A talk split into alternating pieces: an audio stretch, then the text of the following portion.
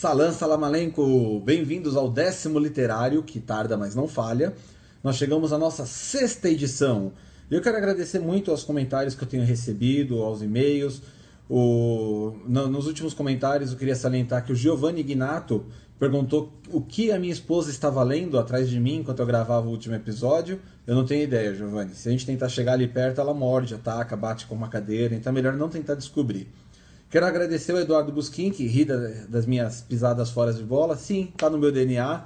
E mais uma vez ao Abelardo, o Paulo Sena, que tem sempre compartilhado, o Abelardo sempre compartilhando.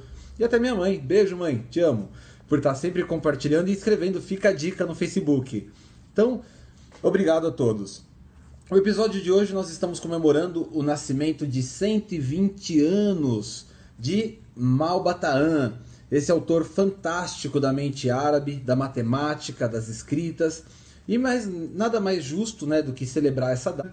Além das edições comemorativas em todas as livrarias em capa dura, nós também temos um, uh, um, um hebdomadário, esse décimo literário aqui, nossos 10 minutinhos de homenagem a, a esse autor. Para falar um pouquinho sobre o homem que calculava, então, Malbataan, ele tira seu nome de Moleiro de Malba. Malba é uma região que fica no sul da Península Árabe. Toda aquela região se chama Malba. E Taã, traduzindo para o português, significa moleiro, pessoa que, liga, que lida com o trigo. Essa daí seria a origem, então, desse escritor fabuloso. O Malba Taã, inclusive, ele tem uma vida de grandes aventuras, ele tem uma vida de grandes conquistas, ele viajou o mundo estudando. Segundo nós temos aqui nos livros, é, ele nasceu na Península Árabe, no, é, na cidade de Meca, em 6 de maio de 1885. Ele seguiu seus estudos viajando pelo Cairo, por Istambul, mas morreu em batalha, lamentavelmente, defendendo uma minoria árabe na cidade, é, em 1921. Sua curta, porém intensa vida produziu diversos contos, mas o mais impressionante da vida deste grande escritor é que ele é, na verdade, um escritor brasileiro, um fantástico escritor brasileiro que se chama Júlio César de Melo e Souza. Júlio César, este sim, nasceu no Rio de Janeiro.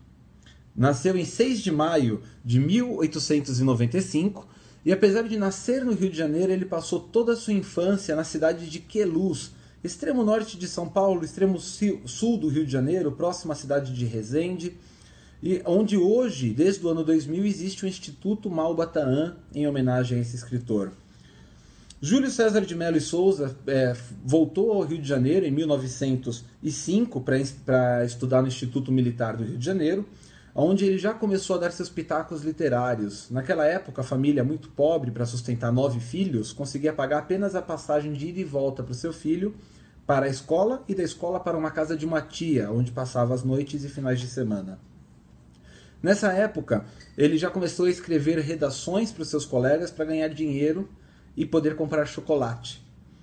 Em 1909 ele ingressa o, Colégio Dom Pedro e logo em 1912 ele já tem seu primeiro emprego, que ele é nomeado pelo Ministério da Justiça do Brasil como auxiliar da Biblioteca Nacional, onde ele tem seu grande contato com as letras e ele aprofunda sua paixão pela escrita e pela leitura. Em 1913, ele inicia o curso de Engenharia Civil na Escola Politécnica Federal do Rio de Janeiro, onde ele iria se graduar como engenheiro civil, obviamente. E em 1921 ele começa sua carreira como professor, substituindo justamente seu próprio professor de matemática, Euclides Roxo, de quem ele adorava o método de ensino.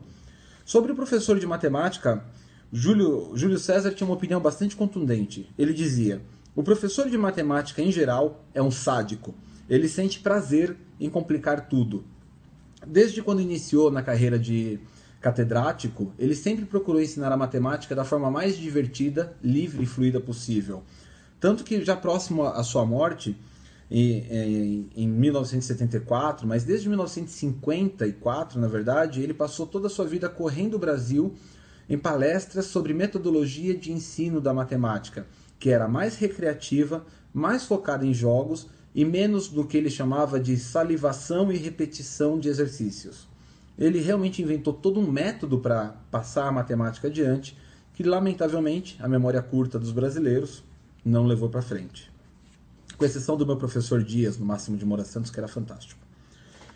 Falando sobre esse homem, é, logo em, enquanto ele estudava engenharia, ele lia um jornal, um jornal carioca chamado O Imparcial, do qual ele era muito amigo, ele era próximo do redator, Leônidas Rezende.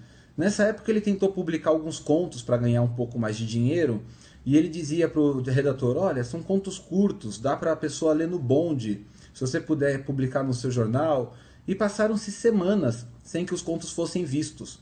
Então, numa oportunidade, Júlio foi visitá-lo, roubou seus próprios contos e os reapresentou no dia seguinte, com os seguintes dizeres: Olha, Leônidas, sei que você não gostou dos meus contos, mas esses daqui são outros contos que eu traduzi de um, de um novo americano nova-iorquino chamado R.S. Slade e está fazendo um sucesso danado nos Estados Unidos. Você tem interesse? Ele, claro! E foi publicado na primeira página do jornal. E eram os mesmos contos dele. Desde então ele percebeu que o brasileiro tem um certo fascínio pela cultura estrangeira ou pelo nome do estrangeiro. E ele decidiu que queria publicar contos sumamente pela história árabe, da qual ele já era admirador, da cultura árabe. E ele decidiu que faria isso sobre um novo nome. Nascia então Malbataan. O mesmo jornal, o Imperial, começaria a publicar seus, suas crônicas, as chamadas Contos, da, da, Contos das Mil e Uma Noites de Malbataan, em 1925 mas três anos se passariam e o jornal da no... A Folha da Noite de São Paulo também passaria a publicá-lo e logo ele viraria um livro que foi apresentado Academia Brasileira de Letras para um prêmio em 1930. Infelizmente ele não levou, mas logo na sequência, em 1933, o seu livro Céu de Alá foi premiado e foi sua primeira, primeira condecoração. Infelizmente o texto não levou, mas logo em 1933 a obra Céu de Alá teria, receberia a primeira condecoração da Academia, que logo na sequência, em 1939, ele receberia a sua segunda condecoração pelo livro O Homem que Calculava. Lembrando que hoje Júlio César ocupa a cadeira de número 8 da Academia Brasileira de Letras de Pernambuco, onde ele foi condecorado e imortalizado. No total, Júlio César escreveu 120 livros, 59 livros sobre matemática recreativa e 61 livros sobre a cultura árabe na forma de contos e crônicas, também envolvendo a matemática. Particularmente sobre esse livro, eu queria citar aqui a introdução desta obra, dedicatória. A memória dos sete grandes geômetras cristãos ou agnósticos, Descartes, Pascal, Newton, Leibniz, Euler, Lagrange, Comte. Alá se compadeça desses infiéis. E a memória do inesquecível matemático, astrônomo e filósofo humano, muçulmano, Bushafar Mohamed Aben Musa al-Khwarizmi. Alá o tenha em sua glória. E também a todos que estudam, ensinam ou admiram a prodigiosa ciência das grandezas das formas, dos números, das medidas, das funções, dos movimentos e das forças. Eu, El Hadith Sherif, Ali Yazid Is-Ebin, Salim Hank Malbataan, crente de Alá e seu santo profeta Maomé, dedico esta desvaliosa página de lenda e fantasia. De Bagdá, 19 da lua de Ramadã de 1321. O fascínio era tanto pelo pseudônimo que, quando ele foi publicar no livro O Imparcial, os seus contos inicialmente, também tivesse uma mini biografia deste escritor fantástico com a imagem de um árabe, um, uma pessoa de turbante com longas barbas brancas que escrevia num pergaminho para que as pessoas associassem aquela imagem ao autor. E o fascínio foi tão grande que até hoje se propaga entre aqueles menos atentos ou que só ouviram falar da obra, que acham que realmente esse daqui se trata de uma obra é, estrangeira, não de um escritor brasileiro que na verdade era um escritor de matemática e um apaixonado por aquilo que fazia. Sobre essa introdução, ela recebeu diversas condecorações.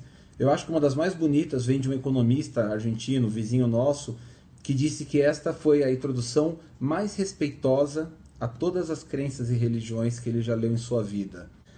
Quando chegamos em 1954, do autor Júlio César de Mello e Souza e do próprio Malbatan se confundiram de tal maneira que ele recebeu uma permissão, um decreto especial do, da, do Ministério da Justiça, assinado por Getúlio Vargas, que ele poderia passar a usar em seus documentos também o nome Malbataan, além de seu próprio nome, e apresentar-se como quisesse, usando, usando de seus dois nomes. Uh, falando um pouquinho da obra agora, que nós já estamos estourando o nosso tempo, tem alguns indícios, né, de que essa obra não é de fato uma obra estrangeira.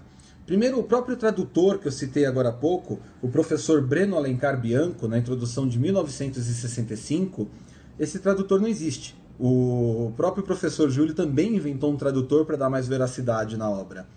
E é, aqui já começou a cair a máscara, porque em 1933, quando ele relacionou os primeiros tradutores para dar mais ênfase aos seus contos das Mil e Uma Noites, ele, ele relacionou acidentalmente ou de propósito uma tradutora que disse que não tinha nada a ver com aquilo. Não obstante o fato, a obra é recheada de belíssimas poesias e muitas delas de escritores brasileiros. E é estranho que Malbatan tenha tanta fluência nos poemas brasileiros, não é? A obra também é uma elegia à cultura árabe de um tempo que a Europa queimava bruxas e tinha medo do céu escuro, elogiando um período que os árabes construíram o primeiro observatório, construíram as primeiras universidades e tinham a mais alta sabedoria e conhecimento, alegria pelos números. Os professores não eram só prestigiados, o próprio o calculista citado nessa obra, ele é recebido por sheiks, ele é recebido por xerifes, por que é um título dado a prefeitos e comendadores, não porque ele já era famoso, mas pelo simples fato de que ele era um calculista, de que ele ensinava as matemáticas. E isso mostra o respeito que esse povo tinha por aqueles que ensinavam. Mais do que isso, hoje nós temos uma imagem tão associada ao desrespeito da mulher naquela época, e é engraçado ver a visão poética que os árabes tinham. Aliás, o próprio Júlio disse que escolheu um escritor árabe porque ele não consegue imaginar um árabe olhando o mundo sem a poesia. Para ele, o árabe só consegue se expressar através de uma poesia. Então, em determinado momento no livro, o homem que calculava é convidado para ver duas dançarinas bailando, e ele fala: Confesso, ó Sheik de Islã, que as vossas bailarinas são realmente irresistíveis. Louvado seja lá, o único que criou a beleza e para com ela modelar as sedutoras formas femininas. Da, da mulher formosa já dizia o poeta: E para o teu luxo a teia que os poetas fabricam com fio de ouro das imagens. E os pintores, os pintores o que fazem é criar para tua formosura nova imortalidade. Para adornar-te, para vestir-te, para fazer-te mais preciosa, o mar dá as suas pérolas, a terra o seu ouro e os jardins as suas flores. Sobre a tua mocidade, o desejo do coração dos homens derramou a sua glória. Poema de Tagore, este sim indiano, não era brasileiro. Falando de um poema brasileiro que é citado aqui, em dado momento, o calculista é levado para longe de algumas pessoas que gosta e ele fala: Ora, Bagdali, a saudade e o cálculo andam sempre entrelaçados, já disse um dos nossos mais inspirados poetas. A saudade é calculada por algarismos também, distância multiplicada pelo fator querer bem. Completando ainda, outro poeta dizia: Saudade, velha canção, saudade, sombra de alguém, que os tempos só levarão se me levarem também. Um dos poemas é de Manuel Bastos Tigre, poeta pernambucano de 1882 a 1957, e o segundo é de Fernando Soares, poeta paulista e uma das figuras de maior destaque da poesia moderna do Brasil. Só esses, só esses dois poemas já são um indício forte de que Malbatã não era árabe em momento algum em sua vida. Uhum. A obra, por fim, também ensina matemática. Mas esse episódio já ficou tão longo que eu só vou deixar o convite para que vocês vão visitem as livrarias, deem uma folheada neste livro e levem um para casa, porque esta obra é maravilhosa. É uma, ela ensina não apenas matemática, mas ela ensina respeito, ela ensina compreensão, tolerância às diferenças, de uma forma com que nada hoje ensina. Obrigado a todos pela atenção. Sigam nosso canal, o blog está de cara nova, literotopo.com.br. Me escrevam, emanuel.campos.gmail.com ou me acompanhem no Twitter ou no Facebook, arroba emanuelcampos ou facebook.com barra. Muito obrigado e até a próxima.